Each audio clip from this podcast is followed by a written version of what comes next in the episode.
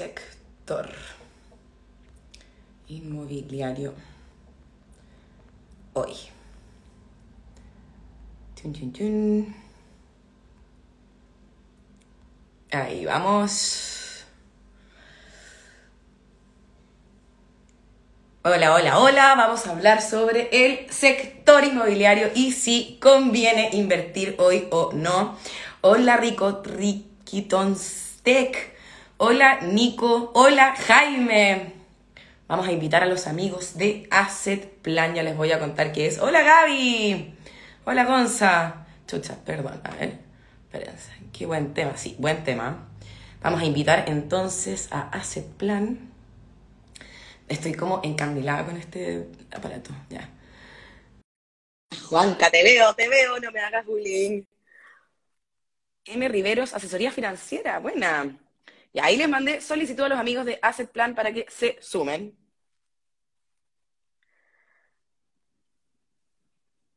Estamos esperando entonces.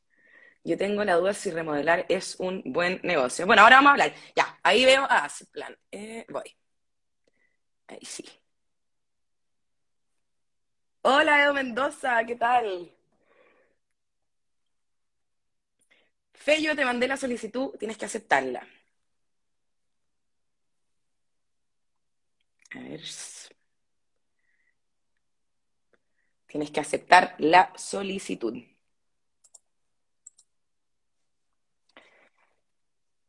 Eh, Ya, pues rellenemos entonces, pues. Rellenemos por mientras.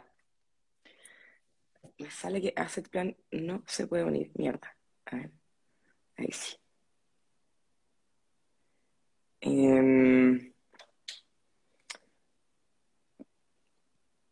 mm, ya pues, Asset Plan. Voy a volver a mandar la solicitud. Tienen que aceptarla. Oye, que me veo blanca con este aro de luz. La cagó. Em, ya ahí sí. Ahí sí. ¿Cómo estamos? Hola Javi, ¿bien y tú? ¿Cómo estás? Muy bien.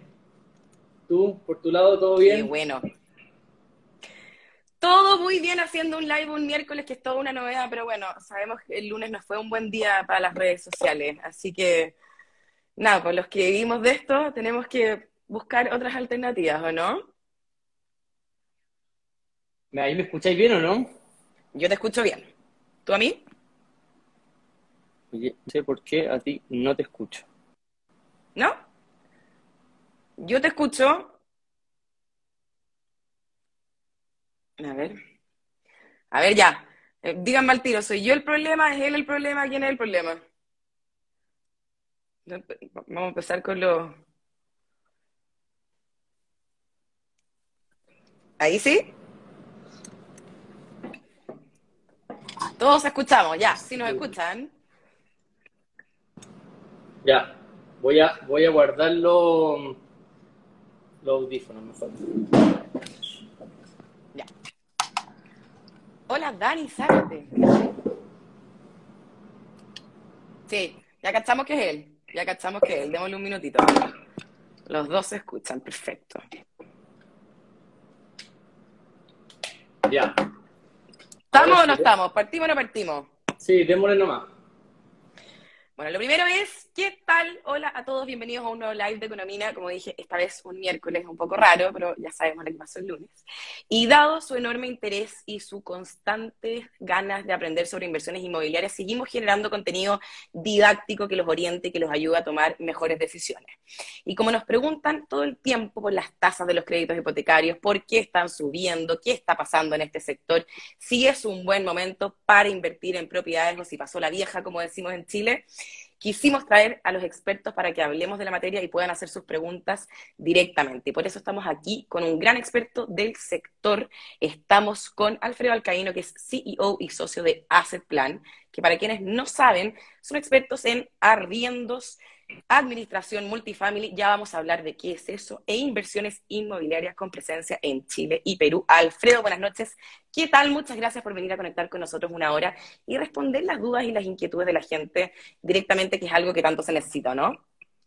Sí, pues oye, escucha, primero que nada, muchas gracias Javi por invitarme aquí a Economía. Eh, muy, muy contento de acompañarlos y, de que conversemos del tema inmobiliario, de las inversiones, la administración, los arriendos, etcétera, y podamos aclarar todas las dudas que la gente pueda tener. Super, no, gracias a ti por acompañarnos y a los que nos están eh, mirando, pueden ir mandando sus preguntas, ya tenemos varias de las que mandaron que dejaron en las cajitas de preguntas. Vamos a tratar de ir haciéndolas en la medida de lo posible mientras vamos conversando.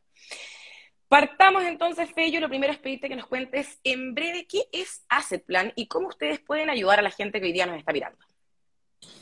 Ya, pues mira, Asset Plan, nosotros nacimos la necesidad que tenía el, dueño de una propiedad de ponerla arriendo y poder darle un, buen servicio y solucionar los dolores que a veces pueden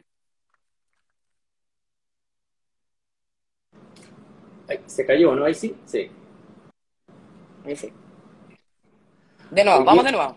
Ya, oye, bueno, nosotros en Asset Plan en el fondo lo que hacemos es ayudamos a todos los que tienen una propiedad que le quieren arrendar a hacerle la vida más fácil.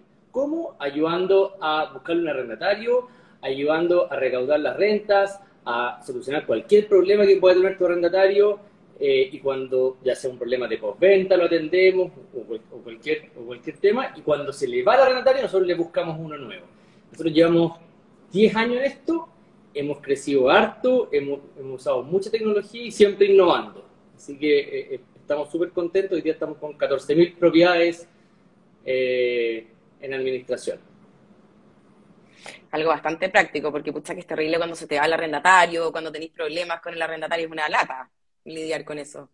Sí, pues, mira, tengo amigos que en su minuto no sabían que yo trabajaba acá, no quisieron contratar y después me dicen, ¿cómo está amoroso o tiene, tengo problemas, eh, me está reclamando con un tema postventa, con una gotera, o sea, son una infinidad, una infinidad de dolores que al final, cuando tú contratas a alguien con un asset plan, te terminamos incluso haciendo que tu propiedad rente más, porque logramos que esté menos tiempo vacante, eh, que, que, los tiempos de reparación sean más rápidos, que los costos de reparación sean más rápidos, que la morosidad sea más baja, entonces al final le sacas más rendimiento a tu inversión.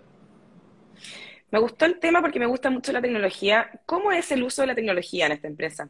¿Qué, problemas han podido solucionar a través de la, tecnología? Cuéntanos un poco Mira, muchos, la verdad, porque en un principio eh, o, antiguamente tú dabas tu cuenta corriente para que te depositaran la rienda. Entonces tú, por ejemplo, tenías el problema de que si se reajustó o no se reajustó por inflación, si te pagó el día correcto, eh, si te pagó todo lo que te tenía que pagarte. Entonces, al final, una, la, nuestra primera innovación fue ocupar medios electrónicos que, que, tú pagas a través, como tú pagas tu cuenta del agua, pagas tu cuenta de arriendo. Por lo tanto, tú te cercioras de que siempre te va a pagar el día correcto, el monto correcto y, y con el reajuste, porque los contratos nuestros se conectan para que se vayan reajustando con la UEF y así cuando la persona se mete, por ejemplo, a Servipaga a pagar, le aparece el monto correcto. Eso fue lo primero que hicimos. Y de ahí hemos seguido innovando bastante. Hoy día todo lo hacemos online. Antes de la pandemia, el 20% de los contratos eran, eran digitales eh, o, online y hoy día el 100%. Eh, también toda la interacción que tú puedas tener como propietario o como arrendatario también, que son nuestros clientes, eh, lo hacemos a través de una app para solucionar todos los problemas, se comunican con, con nuestro centro de atención al cliente. o sea, hemos estado constantemente buscando innovación. el que no innova, muere. Oye, buenísimo. Y me, imagino que la pandemia ahí también tuvo un rol de acelerar un poco eso, ¿no? Súper, mucho. Eh, como te decía antes, el 20% de los contratos digitales era el 100%, y, eso también implicó que toda la interacción con el propietario y el arrendatario sea digital. Y, imagínate, en, medio de la pandemia, había que ver cuántos meses de, de, de, de descuento quieres hacer, porque hubo unos meses que el negocio estaba malo. Todavía hay que moverse muy rápido. Toda la comunicación tenía que ser digital y eso ha hecho también que nosotros eh, crezcamos mucho en, el equipo que desarrolla nuevos productos. Eh, hoy tenemos más de 20 programadores y estamos siempre buscando cómo darle un mejor servicio al inversionista, al propietario y al arrendatario. porque con un arrendatario contento vas a tener también un mejor, un mejor retorno. Así que... Seguro. Oye, entremos en materia más general porque hay mucha ansiedad en torno al sector inmobiliario hoy día. Ya hemos visto hace un buen rato una alza sostenida en las tasas de los créditos hipotecarios y te juro que a mí me llegan preguntas por esto todos los santos días. ¿Tú podrías contarnos un poquitito qué, es, qué ha pasado y qué está detrás de este fenómeno para que la gente pueda entender? Mira, un poco lo, que ha pasado, eh, como, como todos los principios económicos, es oferta y demanda y, las tasas han subido porque hay menos demanda, por, invertir en, instrumentos de deuda a largo plazo. ¿Y eso por qué es? Es porque desde quizás el 18 de octubre, aunque, es más reciente, ha habido mucho ruido político, incertidumbre económica eh, al respecto. Entonces, hay menos inversionistas, ¿no es cierto?, invirtiendo en el largo plazo. principalmente uno de ellos la AFP, ¿no es cierto? Porque con los retiros tiene, la plata tiene que desinvertir para... Están vendiendo en vez de comprando. Claro, entonces están vendiendo en vez de comprando. Y como nadie compra estos instrumentos de deuda de largo plazo, porque ven más incertidumbre, eh, para que los inversionistas quieran comprar tienen que ir subiendo las tasas. Y, y, como ahora como hay un temor también del cuarto retiro, eh, se ve que va a haber menos demanda y, por los instrumentos de deuda, entonces aumentan aún más las tasas. Y obviamente eso repercute en las tasas de los créditos hipotecarios y, otras deudas, eh, haciendo un poco más costoso, ¿no es cierto?, un, crédito hipotecario a 30 años, 20 años. Yo tomé, caché que yo tomé un crédito hipotecario en diciembre y la tasa que yo tuve se ha duplicado. Y hoy día nos llegó una pregunta muy buena, una niña que preguntaba, ¿qué es una buena tasa? Y yo te quería preguntar un poco, ¿qué es una buena tasa? ¿Cómo se define cuál es una buena tasa? Y lo otro que también nos preguntan mucho es, ¿qué creen ustedes que va a seguir pasando? ¿Que las tasas van a seguir subiendo? Javi, me, pasó una cosa parecida. Yo también estaba buscando comprarme una casa y partí cotizando en marzo la tasa y la cerré en, septiembre y cerré no al doble, pero, pero bastante más alto. Mira, ¿qué es una buena tasa? Es una, es una muy buena pregunta, no es una tan fácil respuesta, porque en el fondo eh, uno, no, uno puede negociar con varios bancos, tratar de conseguir algo mejor, pero los bancos no van a ser tan, tan distintos entre ellos en un momento dado, ¿ya? Entonces, obviamente una tasa más baja es mejor que una más alta, pero hoy día que estamos viendo tasas más altas, en torno quizás al 4 y tanto, 5%, eh, lo que va a haber que hacer es, obviamente, apretar a los bancos, pero para que sea una buena tasa hay que tratar de comprarse una propiedad que te rente más que lo que te cuesta la deuda, ¿ya? Así, y va a explicarlo súper en fácil. O sea, si es para inversión, digamos. si es para inversión. Si es para vivir, no, porque tú obviamente eh, tiene un costo vivir y tú no, no, no, te vayas necesariamente a comprar algo para vivir que sea lo más rentable, ¿no es cierto? Y, y nada, pues, o sea, si a ti una propiedad te da un 5% al año, o sea, si tú te, te, vale 100 pesos y, tú, y, te da en arriendo 5 al año, que es un 5%, tú tienes que tratar de conseguirte una deuda que sea menor que ese 5%, ¿ya? Si es que, en el fondo, si es que te quieres apoyar en comprarla con, deuda, ¿ya? Para que así te rente más la propiedad, porque si la deuda te va a costar más cara que lo que te renta la casa, al final va a estar perdiendo un poco de valor. Respecto a tendencia, lo que, lo que me, preguntan todo el tiempo, ¿qué creen que va a pasar? ¿Que van a seguir subiendo las tasas? ¿Que en algún momento esto se va a moderar un poco? Pucha, eso es como cuando a Oila le preguntan cómo va a estar el dólar. Hay que mojarse el potito. Hay que mojarse el potito. Mira, yo creo que estamos... Una vez le escuché a una persona por ahí, nunca hay que tomar decisiones cuando hay demasiado ruido, demasiado pánico, ¿ya? Y hoy día en el mercado hay mucho ruido, por el tema de eh, el retiro, eh, que, puede generar eh, aumentos mayores de tasas, que puede generar más inflación también, ¿no es cierto?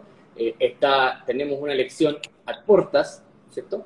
Entonces yo creo que todo este ruido va a afectar las tasas y van a estar probablemente subiendo y, volátiles en, en, el mediano corto plazo, eh, hasta que no haya un poquito, hasta que, la, hasta que la incertidumbre no se disminuye. ¿Cuándo va a disminuir la incertidumbre? Cuando se vea más claridad de quién va a ser el próximo presidente y más o menos qué tipo de política va a tomar y Eh, y también qué, qué, va a seguir pasando con los retiros de la FP. Entonces, eh, ya, ya digamos, afecta. Entonces, si vemos que, que, va, que no va a haber un cuarto o que va a haber un cuarto y va a haber quizá un quinto, o sea, todo ese ruido eh, hay que esperar que pase para que, para que se estabilicen un poquito.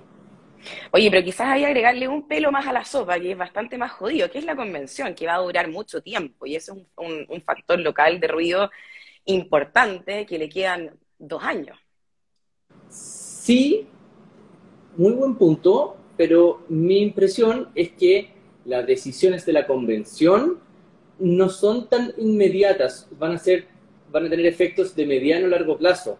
O sea, no porque la convención diga una cosa, al día siguiente que se firma o que se aprueba, van a haber unos cambios. Son cambios que se van a ir tomando con tiempo, después hay que sacar leyes, hay que sacar reglamentos, etc. Entonces, yo creo que lo que afecta hoy día a las casas son ruidos más inmediatos, que son los retiros de la FP, elecciones, ¿ah? inflación. Eso es lo que está pegando hoy día. Vamos con la pregunta del millón, la que, la que me hacen todos los días y yo no la puedo responder y seguro porque nos están viendo hoy día. ¿Sigue siendo o es un buen momento para invertir en propiedades? Sí, eh, porque sí, y voy a explicarte por qué. No necesariamente, ya, no necesariamente tú tienes que comprarte una propiedad o te conviene si es que el arriendo te paga el dividendo. ¿Ya? O sea, si yo rendo una propiedad, un departamento en 300 mil pesos y mi dividendo es 290, buenísimo. Pero si mi dividendo es 320, no quiere decir que no me convenga. ¿Y por qué? Porque el dividendo es un monto fijo, Javi, no sé, te, te lo aseguran, ya, voy a dar un crédito con un dividendo de 320 mil pesos por 20 años o 30 años. Y ese dividendo tiene un componente que es, al principio, mucho interés y un poquito que estás como amortizando la deuda, pagando deuda. Y, y, con el tiempo, parte así, y con el tiempo, como vas a ir pagando deuda, el interés va a ir disminuyendo y lo que estás prepagando de deuda va aumentando. Entonces, el, en la medida de que lo que tú, con, tu arriendo, si tú puedes pagar todo el interés de ese, supongamos que los 320 son 260 son interés y, y, 60 son amortización de la deuda, que tú vas pagando la deuda. En la medida que tú puedas cobrar, cubrir los intereses, eso ya te conviene. Porque lo que quiere decir es que tu arriendo estás pagando los intereses, que es el costo de tu deuda. El resto está yendo a disminuir la deuda, que va en tu, en tu propio beneficio. Entonces, en la medida, o sea, puede ser conveniente incluso si tu arriendo es más bajo que tu dividendo. ¿ya? Ahora, siempre hay que preocuparse de que ojalá esa brecha sea lo menor posible. Eh, y siempre hay que preocuparse de invertir en buenas propiedades y ojalá en propiedades que te den buena rentabilidad, pero no solo buena rentabilidad, sino que también sean ubicaciones seguras, buenas terminaciones y una serie de, condiciones adicionales. Ya, vamos a hablar harto sobre eso más adelante, pero quiero seguir hablando sobre el sector porque otra, bueno, un sector que estuvo súper golpeado por la pandemia por razones obvias de, cuarentena, de no construcción, y también otra cosa que afectó N fue eh, el tema del alza del precio de los materiales de la construcción, y esa cuestión tiene un, se prevé que va a seguir estando ese fenómeno por un tiempo mientras las cosas se normalizan. Ahí te quería preguntar, ¿cómo puede afectar esto en el precio de las viviendas y, en quienes están interesados en invertir en este sector? Sí, pues, lamentablemente había una alza súper grande de materiales. Eh, yo creo que la pandemia obviamente... Hay, hay quiebre de stock, de hecho, en, varios. Varios. Eh, yo creo que la pandemia eh, hizo que, los embarques, que las producciones, eh, disminuyeran, los embarques eran más caros, etc. Entonces ahí te reflejaban alzas de costo. Y obviamente que eso pega, porque alguien que está haciendo un proyecto y que estaba pensando que, que, le iba a costar X y está empezando a vender y se da cuenta que su costo no va a ser X, que tiene que ser más alto, mm, y, y, tiene un, tenido pensado ganarse un margen, algo puede apretar el margen, pero tampoco son tan grandes los márgenes de un desarrollo inmobiliario. Entonces va a tener que lograr o intentar traspasar parte de esa alza de precio de materiales a precio de venta. Y eso va a hacer que las propiedades suban de precio. Em, entonces le va, le va a pegar y, y, eso no se ve que baje al, al menos en el corto plazo. Mm. Así que Así que es, verdad que va a, haber que va a haber que buscar buenos proyectos, va a haber que va a haber comparar precios, hay que hacer la pega, como siempre, ¿no es cierto? Asesorarse bien con alguien que sepa, porque no solamente hay que fijarse en el precio y que el arriendo sea más alto idealmente que el dividendo, sino que, como te decía antes, ubicaciones, materialidad y una serie de condiciones que, te permiten sacarle, sacarle más punta al lado. Oye, ya lo, ya lo dijimos, 2020-2021 fueron años particularmente complicados para este sector. Hablemos hacia adelante. ¿Cómo están viendo las cosas hacia adelante en el sector inmobiliario? Mira, para adelante, a ver, efectivamente está, ¿no es cierto? está, el ruido en las tasas de ahora que hablábamos antes, está el tema del costo de construcción. Eh, yo te diría que hay un factor súper importante que desde el 18 de octubre hay inversionistas que se han, se han no sé si asustado, pero, pero les ha costado más tomar decisiones de inversión. Y yo mm. creo que eso se va a ver reflejado en que van a haber menos proyectos un proyecto se demora más o menos tres años, desde que alguien dijo, ya, hagamos este proyecto, buscamos el terreno, comprémoslo, eh, veamos qué vamos a hacer arriba, eh, eh, hagamos los planos, licitemos la construcción, construyamos, hagamos todo, etcétera. Eso te puede demorar tres años. Entonces, los, el próximo año, próximos dos años o tres años, todavía van a estar entrando muchos proyectos que venían desde antes. Pero para después, yo creo que va a haber menos oferta entrando por, por, esto de que desde octubre del 19 quizás hay menos, hay menos proyectos partiendo. Entonces, yo creo que la oferta se va a ver media limitada, además por estas alzas de precio y, también cada día está más difícil y más caro construir en, las legislaciones.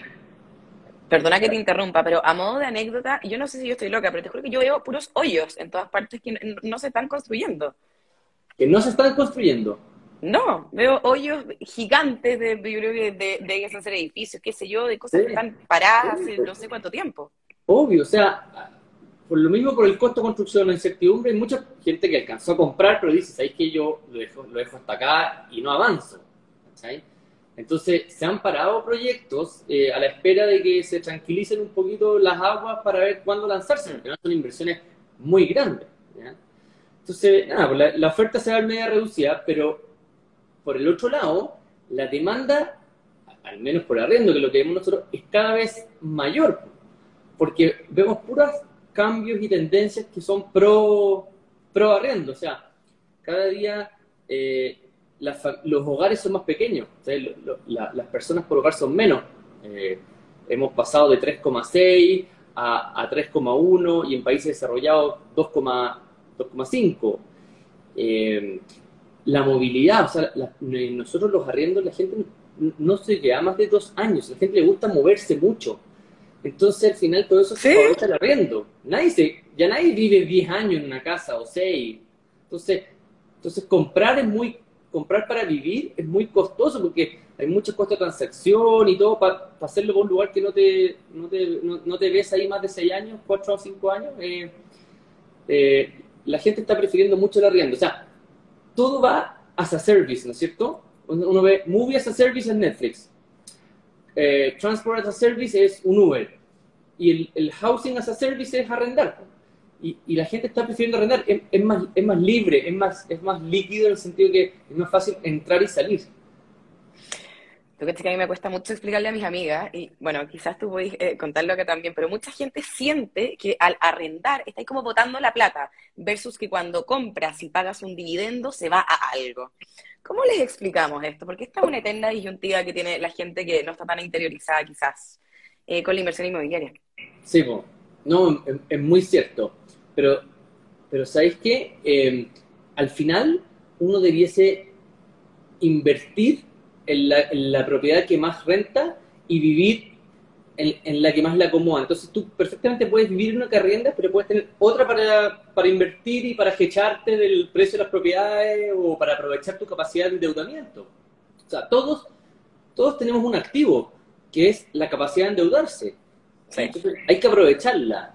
Y entonces, no necesariamente tiene que ser para la casa en la cual tú vas a vivir. Tú puedes vivir una arrendada que te acomoda, te funciona bien y oye, ten otra para, para arriendo y esa contrata un, un, asset plan o equivalente para que te la administre. Entonces, eh, pero pasa, pasa mucho eso. Oye, vamos a, la pregunta de la lotería que a mí me la preguntan siempre. ¿Qué sectores están viendo con buenos ojos para invertir en propiedades? Hagamos una cosa, porque para que, para que no, me, no me peguen al tiro. Hagamos una cosa si podemos hacer RM y después un par de regiones. Ya, vale. Mira. me matan después los, seguidores de regiones. la verdad es que esta cuestión en el negocio inmobiliario siempre lo que importa es lo mismo. Location, location, location, ¿no es cierto? O sea, una muy buena ubicación. Y parriendo, eso es zonas muy bien conectadas, con buen equipamiento cercano, eh, con zonas entretenidas, cosas que hacer caminando cerca, buena conectividad, etc. Entonces, al final es, escucha, lo que nosotros vemos, cerca, cerca de eje metro, ¿ya? Eh, cerca de equipamiento o, cosas urbanas de, de, atracciones, ya sea que hay colegios, hay universidades, hay, shopping malls o hay hospitales, o sea, que hay equipamiento cerca que, que, te atrae mucha demanda, ¿ya?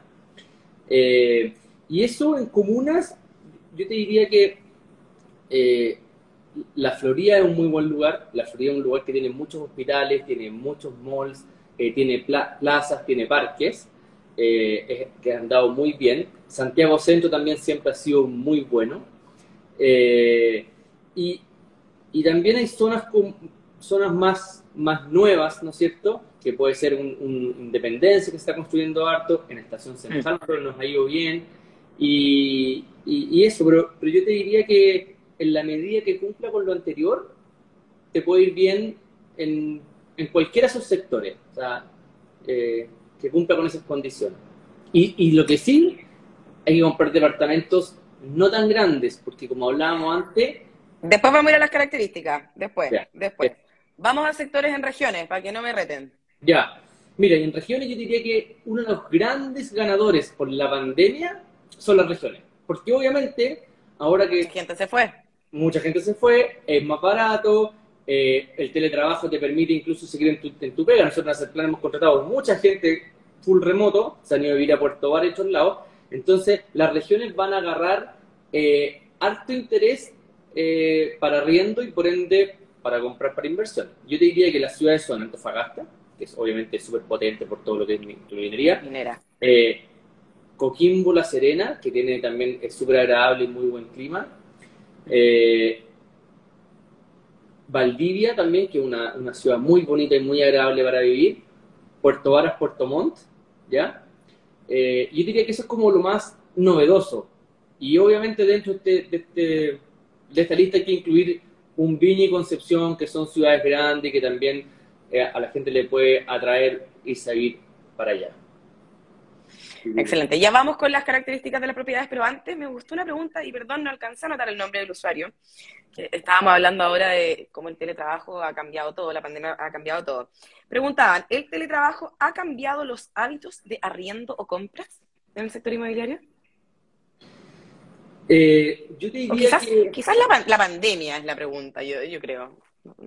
Sí, algo, porque yo te diría que, bueno, número uno, el hábito de compra o, forma de compra es que, claro, eh, cada vez es todo más digital, ¿no es cierto? Yo creo que las salas de venta van a ir en retirada y se van a, van a reemplazar súper bien por, eh, no sé, estas, imágenes 3D o tours virtuales, etcétera. Mm. la, la, gente se acostumbró a que así como te compráis, puedes elegir quizás el auto por, por internet, también puedes elegir un departamento para inversión, probablemente para... Para, para vivir, ni, Nica. No, no. Yo Nica. No, yo, yo, yo tampoco. Pero si es para inversión... La, inversión, claro. Lo compra y ni siquiera lo va a ver, dice, ya, este me tinca, se asesora bien, me aconsejaron este, vamos. ¿sabes? Y yo creo que eso va a cambiar. Eh, también el hecho de que a veces las familias están buscando, como para renta, están buscando quizás que tenga una pieza más, puede que, estén, que quieran comprar algo un poquito más grande para arrendar, eh, eso también puede ser. Y lo otro es lo que hablamos antes, lo de las regiones, que también está generando harto interés invertir en regiones porque son precios más baratos, son más asequibles, entonces se necesita menos pie o un monto de deuda más chico. Hablamos sobre si es un buen momento o no para invertir, dónde, y ahora hablemos de las características. Otra pregunta del millón. ¿Qué, características tienen que tener hoy día los departamentos, las propiedades para, para que sea una buena inversión? Sí, mira, ah, yo creo que a pesar de que hoy día la pandemia ha hecho que la gente o algunos segmentos busquen casa, ¿no es cierto? Yo creo que para invertir siempre es más conveniente un departamento porque son de más fácil mantención tiene mucha demanda y la rotación es más rápida, ¿ya? Entonces tus periodos de vacancia son, son más cortos, ¿ya? Entonces, ¿en qué fijarse para invertir? Yo diría que lo principal, dado que como hablamos al principio, que, qué tipo de arrendatarios son, personas jóvenes, parejas jóvenes, eh, personas eh, a lo más con un hijo, hay que buscar tipologías pequeñas, que son las más demandadas, desde estudio al dos dormitorio, ¿ya? O sea, si alguien te dice comprar algo de dormitorio barriendo, no porque es más lento, las velocidades de arrendo son más lentas. Dos, tenéis que fijarte que tenga buenas materialidades y duraderas. O sea, no, no las más bonitas ni las más elegantes ni nada, sino que las más duraderas. ¿ya? O sea, la que el mesón de la cocina sea de buena calidad, un buen granito, que el piso sea resistente. ¿Cómo puedo saber eso si no soy una experta, por ejemplo? Con hacer plan. Con hacer plan asesoramos. Pero mira, yo, creo que te La, te la dejé, te la dejé ahí en que me la dejaste dando te tuve que tocarla nomás para que entrara. Eh, pero, pero sí, es, que eso es súper importante porque no se, o sea, decirle a la gente que no se fije, oye, me están ofreciendo este, este departamento que se arriendan tanto y, el dividendo es de tanto, así que se paga solo, buenísimo, no. O sea, de verdad, hay que asesorarse bien, preocuparse de las tipologías, que sean tipologías chicas, tratar de evitar eh, con, que, te, metan mucho estacionamiento, mucha bodega, porque al final, eh, en gran parte de los, de los casos, no se arriendan. Em, y, por lo tanto hay que fijarse harto en materialidades duraderas, buenos edificios. Ah, otra cosa súper importante, edificios grandes, pero ni tan grandes, pero evitando edificios chicos. ¿Y por qué? Porque los edificios chicos tienen gastos comunes altos. Mm. Y, los edificios, y los edificios muy, muy grandes, o sea, de, de 500 departamentos o más, quizás son, son demasiado masivos. Entonces también a veces las comunidades se pueden echar a perder un poco y ahí está tu inversión, ¿no es cierto? Entonces que hay que protegerla, hay que cuidarla.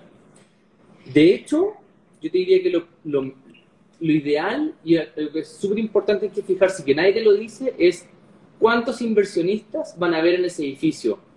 Porque en la medida que es un, es un edificio para inversión, todos van a preocuparte de que se mantenga bien. Y la cagó que nadie se fija en esas cosas. Nadie, nadie. Y eso es clave clave, porque si te, te, fuiste a meter un edificio de 400 departamentos donde casi todos viven y una persona, puede, cada uno puede tener distintas pues, prioridades. Uno quiere que el gasto común sea lo más bajo posible y por lo tanto, oye, no pintemos nunca el edificio, no contratemos el mínimo de limpieza y eso afecta. No se te va a arrendar tan bien versus uno que, que sí es como todo para arriendo y, y, lo vaya a mantener bonito para que le podáis sacar el máximo rendimiento. Oye, veo que nos están dejando muchas preguntas que ya me habían mandado Martín, te veo. Martín Balbi pregunta, en caso de querer comprar una propiedad, ¿qué recomiendas más, entrega inmediata o futura? Mira, es una súper buena pregunta, porque hay, un tema que es, bien distinto en eso, que es el pie. Porque cuando es entrega futura, a ti la inmobiliaria probablemente te va a dar facilidades, te va a dar cuotas. O sea, si te entregan en tres años, te decir, ya, el pie págamelo en 36 cuotas. Y si entrega inmediata, tú tienes que tener todo el pie listo para pagarlo.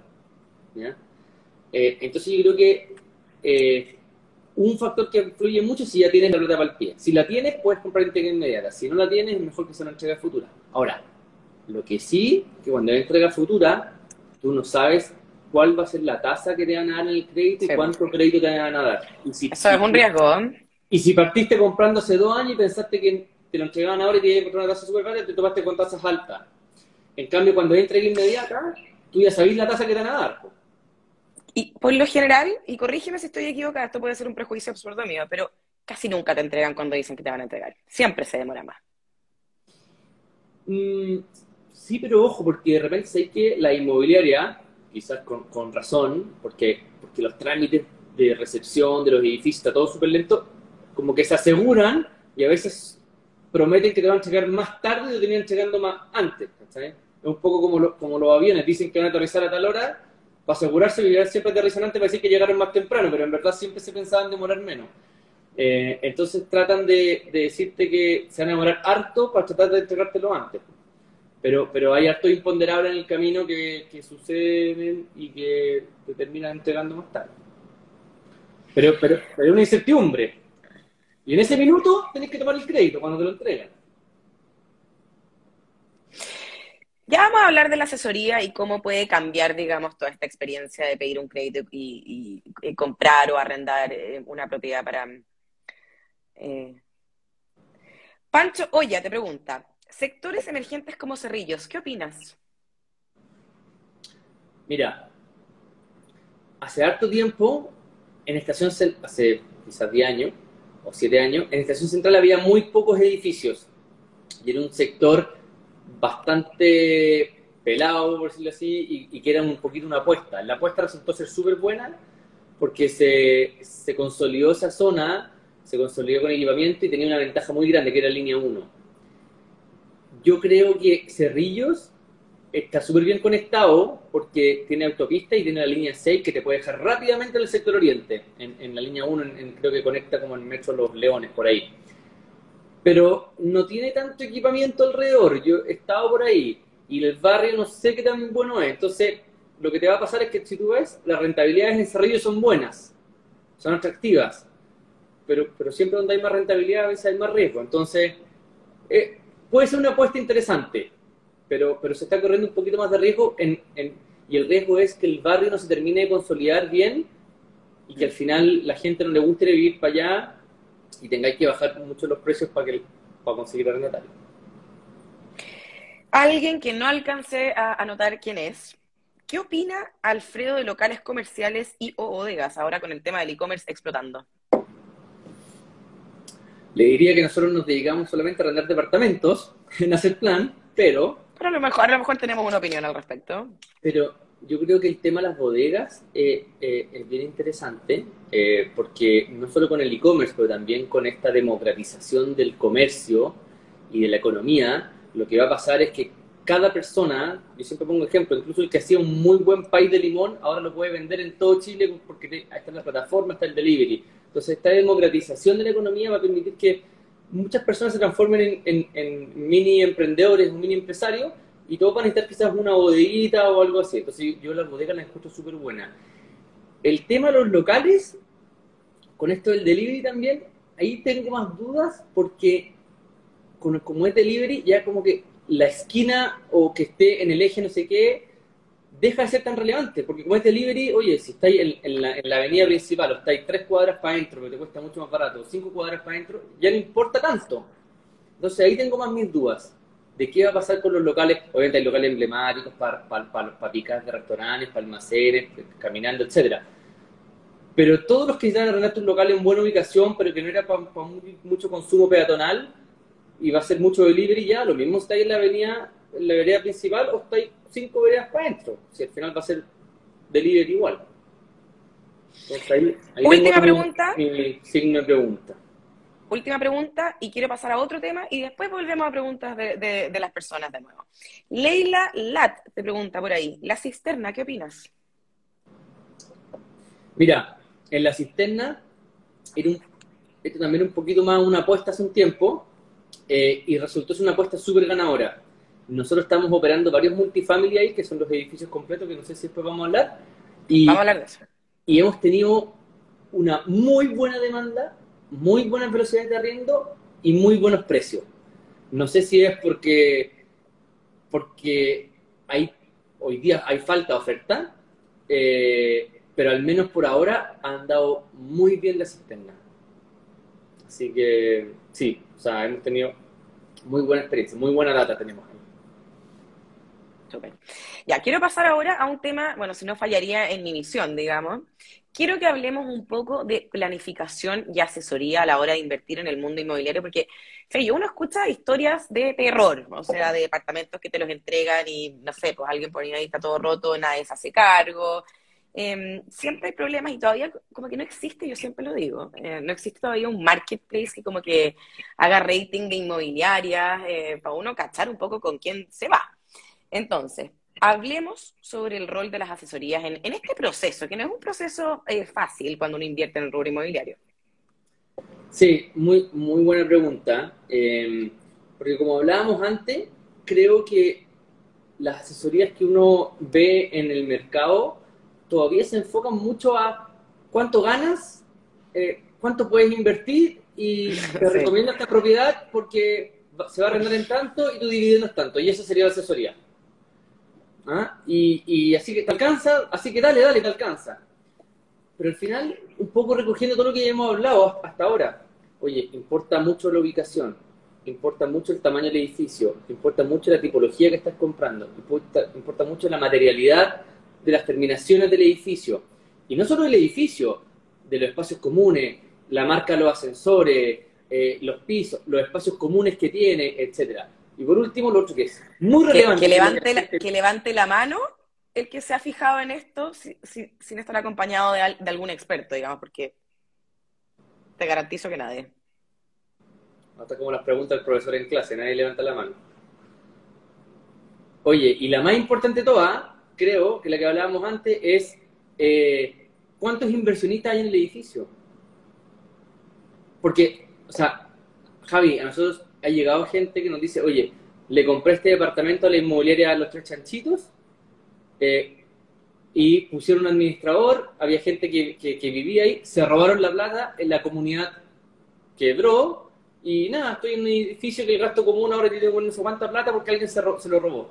En cambio, cuando hay un edificio que hay muchos inversionistas, en, en, los casos nuestros, nosotros los representamos en la asamblea, nos preocupamos de, nos preocupamos de que ese tipo de cosas no pasen o de que se minimicen esos eventos. Yo antes vivía en edificio y te juro, era impactante el tema de los gastos comunes, cómo subían, y te juro que odiaba al administrador. Espero que no esté viendo este live, pero era, era terrible, era súper arbitrario. pero si son odiados, nadie los quiere. O sea, yo los odié, te juro, me fui por eso. Eso aceleró mis ganas de comprar una, eh, una propiedad para vivir, porque te juro que lo pasaba tan mal. Sí. Em, ay, sorry. Ya. Y ahora, última pregunta y después volvemos con, con la gente. Eh, hay una tendencia a nivel mundial, yo creo que todavía bastante desconocida acá en Chile, en, las inversiones inmobiliarias. Hablemos de los multifamily. ¿Qué son? Mira, los multifamily, eh, los, chilenos somos bien ciúticos y nos encanta adoptar la Terrible, terrible. ¿No ¿Ah? tenemos otra forma de decirle esto? No, nos encanta, así que, así que adoptando el nombre que le ponen los gringos, un multifamily es un edificio residencial 100% destinado para renta, ¿ya? En los que normalmente hay un solo dueño, o sea, es como que un, un gran inversionista se compra un edificio y lo diseña y lo prepara para la renta, para que funcione mucho mejor para arriendo. Y, y, además de que los departamentos y las terminaciones, etcétera, se le puede dar un buen servicio, se le puede dar buena seguridad, se le puedan, no sé, eh, atender a los problemas de la gente ajustar los espacios comunes a lo que van necesitando con el tiempo, etcétera. De, modo que la experiencia de vivir en un multifamily sea mejor que arrendar un departamento X. Eso es un multifamily. Mira, ahí dice, ahí dice alguien, yo vivía en un edificio con muchos inversionistas y no estaban ni ahí con mantener el edificio en buenas condiciones. no, no estaban representados por hacer plan, parece. Oye, volvamos vi por ahí em, que estaban pidiendo si tú podías hablar un poco, porque se ha empezado a hablar de una burbuja inmobiliaria. Entonces, si podemos hablar un poquitito de eso para la gente, para tranquilizar un poco, pasar Sí, mira, sí, algo, algo lo hablamos. Oye, espérate, sorry. Esteban Street Fighter, latero, no te vamos a pescar. Ya, go. Oye, algo lo hablamos ya, que en el fondo eh, hay, hay, ¿no es cierto?, o hay y va a haber menos oferta. Y un poquito para comentar qué es lo que pasa. Hoy día, hay, hoy día en Chile todavía hay un déficit habitacional súper grande, faltan muchas viviendas. ¿ya? Y ese es un dato que más encima ahora con la pandemia eh, creo, que aumentó. Eh, dos, tenemos otro problema de que los... Porque tierra hay, ¿no es cierto? Si uno mira dónde hace el edificio, existen espacios, pero al final lo que pasa es que los planos reguladores no permiten desarrollar edificios densos para que, para que podamos tener altas viviendas y suplir ese déficit habitacional. Y ese, ese tema se debe a que los alcaldes son, son como los, los, son sus feudos las, las comunas y no quieren, no quieren construir. Entonces, no hay una persona, no hay un ente eh, de toda una ciudad que diga ya, vamos a, a, densificar aquí, aquí no, en torno al parque sí, vamos a hacer edificios para que la gente vaya a jugar, etcétera. Entonces, hoy día está más difícil desarrollar porque hay, menos, hay pocos permisos, está más caro desarrollar, ¿ya? Mm. Eh, está más caro desarrollar por los costos que hablábamos antes, porque hay más costos laborales, porque están más altos los costos financieros, etcétera. Entonces, al final, todo eso va a repercutir en que haya menos oferta. Y si hay menos oferta y la demanda sigue subiendo, por lo que conversábamos antes, que cada día se necesitan más hogares porque hay menos personas por hogar, ¿no es cierto? En los países desarrollados, donde las poblaciones no crecen, los hogares sí crecen, porque los habitantes por hogar se van disminuyendo, las personas viven cada vez más solas, entonces necesitan más hogares. Entonces, eso es lo que va a pasar, que estamos viendo, es que menos oferta, más demanda. Entonces, ¿qué es lo que va a pasar? Van a subir los precios.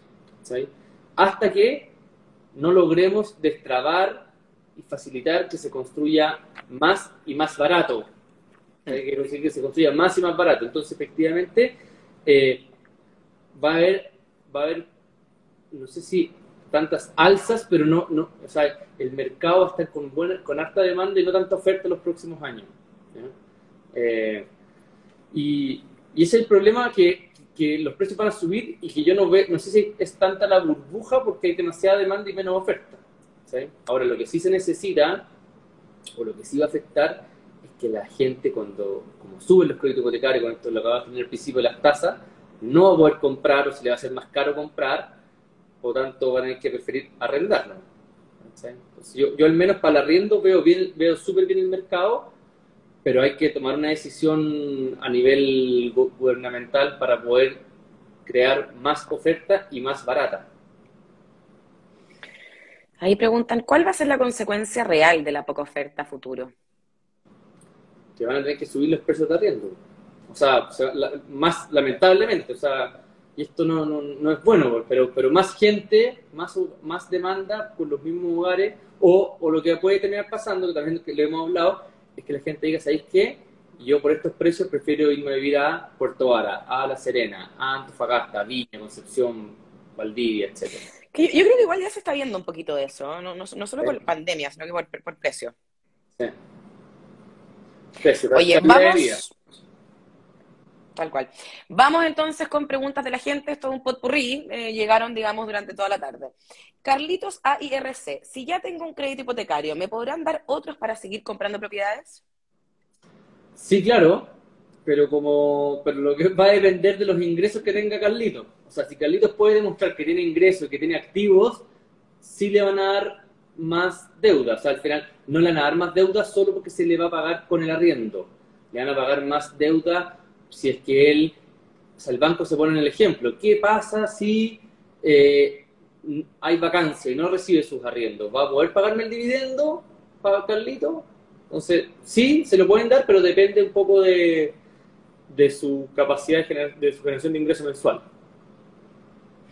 Ya hablamos de esto, pero creo que es bueno que lo revisitemos porque hay gente que se viene sumando más tarde. Berna Marín te pregunta, me han comentado que las tasas de los hipotecarios están muy altas y que no conviene invertir. ¿Es así?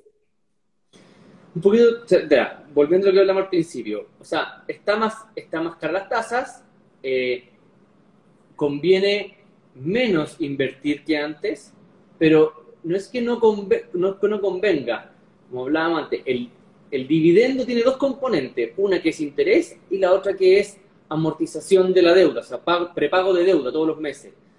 Y, y por lo tanto, en la medida o sea, si tu arriendo queda un poquito más abajo de tu dividendo, igual te conviene, porque con ese arriendo estás pagando todo el interés y una parte de tu deuda. Entonces también estás disminuyendo tu deuda, que al final es un, es un, es un valor para ti, porque al final del tiempo se va, a, terminar pagando la deuda. ¿Cierto? En Etoncio, ¿qué comunas eh, son buenas para invertir en Santiago? Ya lo hablamos, lo puedes revisar después porque yo subo esto. Y respecto al DFL2 impuestos, vamos a subir un video de esto la próxima semana. Mario Valuenda te pregunta, voy a comprar mi primer departamento para negocio. ¿cómo elegir un lugar con mucha demanda de arriendo?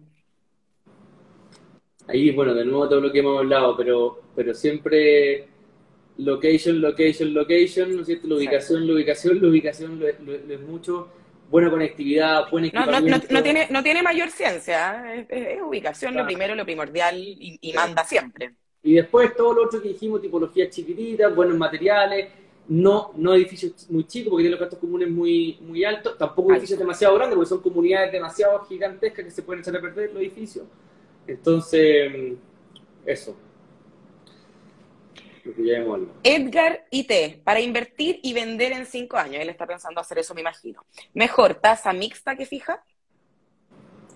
De todas maneras, mejor tasa mixta si tú piensas vender. Quizás, y quizás, Fello, repasemos un poco el tema de las tasas, porque la gente siempre se, se, confunde con esto. Mira, voy para allá. La tasa mixta es una tasa corta, ¿ya?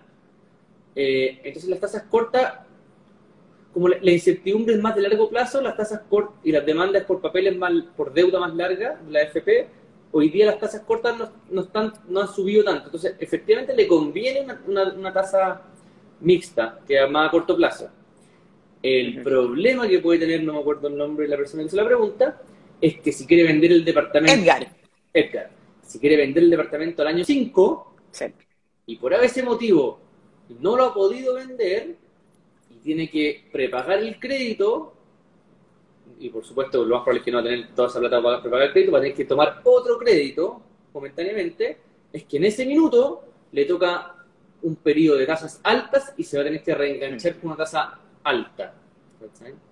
Entonces, sí conviene, pero tiene un riesgo de que al momento de querer vender el edificio, que se le vence ese crédito de corto plazo, 5 años, 3 años, eh, el mercado esté malo. Las tasas estén más altas o le den menos deuda. Yo, querido Edgar, soy absolutamente conservadora y tradicional en las inversiones nomás. Yo, tasa fija, sí o sí. Oye, me gustó esta pregunta. me gustó esta pregunta, porque ustedes también están en Perú. Sí. Sorry, no alcancé a anotar el nombre. ¿Qué tal inversión en otros inversión inmobiliaria, obviamente, en otros países de América Latina? ¿Cómo están viendo eso? el, vecindario está, está, jodido en general. Sí, el, vecindario no, no, estamos entre Suiza, entre, Suiza y Alemania, pero, pero eh, nosotros estamos en Perú, ¿ya? En Perú hay harto arriendo, también. los peruanos, por ejemplo, históricamente han invertido, han invertido en propiedades porque la bolsa nunca tuvo mucho movimiento en una bolsa una, para comprar acciones, digo, era chiquitita, no, no, no tenía Entonces todos los, peruanos que ahorraban siguen comprando un departamento, ¿ya? Ahora, el problema de Perú para comprar propiedad es que los créditos, o sea, tú tienes que comprar la propiedad con alta anticipación y los créditos te los dan eh, o te los giran, en el fondo, al momento que tú promesaste. Entonces tienes que, durante toda la construcción tú estás pagando eh, la, casa donde tú vives o arriendas, más la que te acabas de, el dividendo de la que te acabas de comprar. Entonces te pasas como dos, tres años pagando doble. Eh, ahora, si tienes la plata, si tienes la plata para comprar, eh, en, Perú, por ejemplo, también hay buenas rentabilidades y, también en una, en una, ciudad con harta demanda. Lo mismo en Colombia, que también hemos un mercado que hemos estado mirando a ver si, si llegamos luego, Bogotá y Medellín. Mira hay mucho arriendo también, así que, así que e, esos son los mercados que, que yo conozco. El resto no, no puedo opinar. Si no sabemos, no opinamos, mucho Exactamente. Oye, eh, esta pregunta también me gustó. David Riquelme, un gran seguidor de Economía. ¿Vale la pena embarcarse por un departamento de inversión con tasa sobre el 5%? Ya lo hemos hablado, pero bueno, nos debemos a la gente y sigue preguntando. Sí, pues, pucha, ahí la misma respuesta de antes. Eh, sí, en la medida que todavía el arriendo te alcance para pagar todo el interés y parte de la amortización de la deuda, ¿no es cierto? Que son los dos componentes del dividendo. Y, eso, y, si es que la tasa es 5, pucha, hay, hay, hay departamentos, hay sectores que quizás te pueden dar unas tasas de que el arriendo sobre lo que te cuesta el departamento es 5 o más, ¿ya? Y, yo creo que eso se puede encontrar hasta en regiones también. Así que yo, diría que sí, hay, hay, que buscar bien. Hay que ser busquilla. Y asesorarse. Y asesorarse. Vamos con, vamos con la última pregunta que es de Vicente Díaz. ¿Cacho aquí? Bueno, puede que haya una diferencia ya. ¿Se puede gestionar un segundo o tercer crédito hipotecario acreditando que son para arriendo? Un poco creo la misma pregunta que hacía, no sé si Edgar o Carlitos antes, que, en el fondo sí, sí. Tú, Pero la compra. tú puedes, en la medida que te van a pedir más ingresos, o sea, no solamente que los vas a pagar con, tu, con los arriendos, o sea, le vas a decir, le voy a pagar los arriendos, pero el banco te va a pedir igual que tú tengas eh, más ingresos, eh, o sea, ingresos suficientes en caso de que tengas que pagarlo. Perfecto. ¿Hay algo que yo no te haya preguntado esta noche que a ti te gustaría decir, responder? No sé si viste pasar preguntas la verdad estaba más concentrado en la que tú me estabas haciendo que en las que estaban pasando, pero, pero no, o sea, yo, yo creo que como que el principal mensaje eh, es, que, es que hay que asesorarse bien, ¿ya? O sea, al final, eh, como te decía, no es solamente cuánto, en cuánto se arrienda y cuánto me dividendo, no, hay muchas más cosas que fijarse.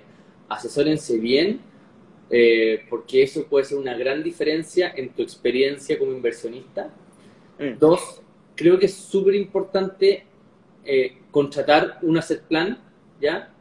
Eh, o equivalente, porque al final... O un sucedáneo, como para no ser tan... Un sucedáneo. Tan dictador. Eh, equivalente no hay, no, tenemos equivalente, pero parecido, parecido. pero es muy importante porque nosotros, nosotros lo que logramos es que es reducir los tiempos de vacancia, reducir los tiempos y costos de reparación, minimizar la, la morosidad y, una serie de cosas que te permite rentar más. Ya nosotros llevamos 10 años de este negocio, tenemos mm. trayectoria, tenemos 14.000 propiedades que nos avalan, tenemos más de 3.600 inversionistas que trabajan con nosotros y, y nada, hay mucha, y, mucha tecnología y, confíen siempre en alguien que, que, que, les dé harta confianza porque aquí hay inversiones y hay, hay montos importantes de plata involucrados como para que lo dejen ahí a la deriva o, lo, manejen con cualquier persona. Así que asesórense bien. Y, nosotros nosotros incluso jubilamos al señor Barriga. Acabamos de, sacar una campaña que jubilamos al señor quiero Preguntarte, quiero hacerte las últimas dos preguntas. ¿Quién es el señor Barriga que me están preguntando ahí? El señor Barriga es Edgar Vivar, el, el, señor Barriga que cobraba la renta en la vecindad del Chavo del 8. Y, nosotros, pues, eh, con motivo de los 10 años, acabamos de sacar una propaganda eh, en que él actúa diciendo que pasó toda la administración de sus propiedades Asset Plan y que nosotros le resolvemos todos los problemas. Está bien muy, muy, creativo, muy creativo el equipo de Asset Plan. Son así, doy fe de eso, porque, bueno, un saludo para todos ellos que están mirando. Y lo último, porque es para cortarme la cabeza si no hablamos de esto, para asesorarme con Asset Plan, pregunta Martín Balbi. ¿Cómo lo hago? ¿Para asesorarme qué? Con Asset Plan. Ah, bueno, eh, entren a la página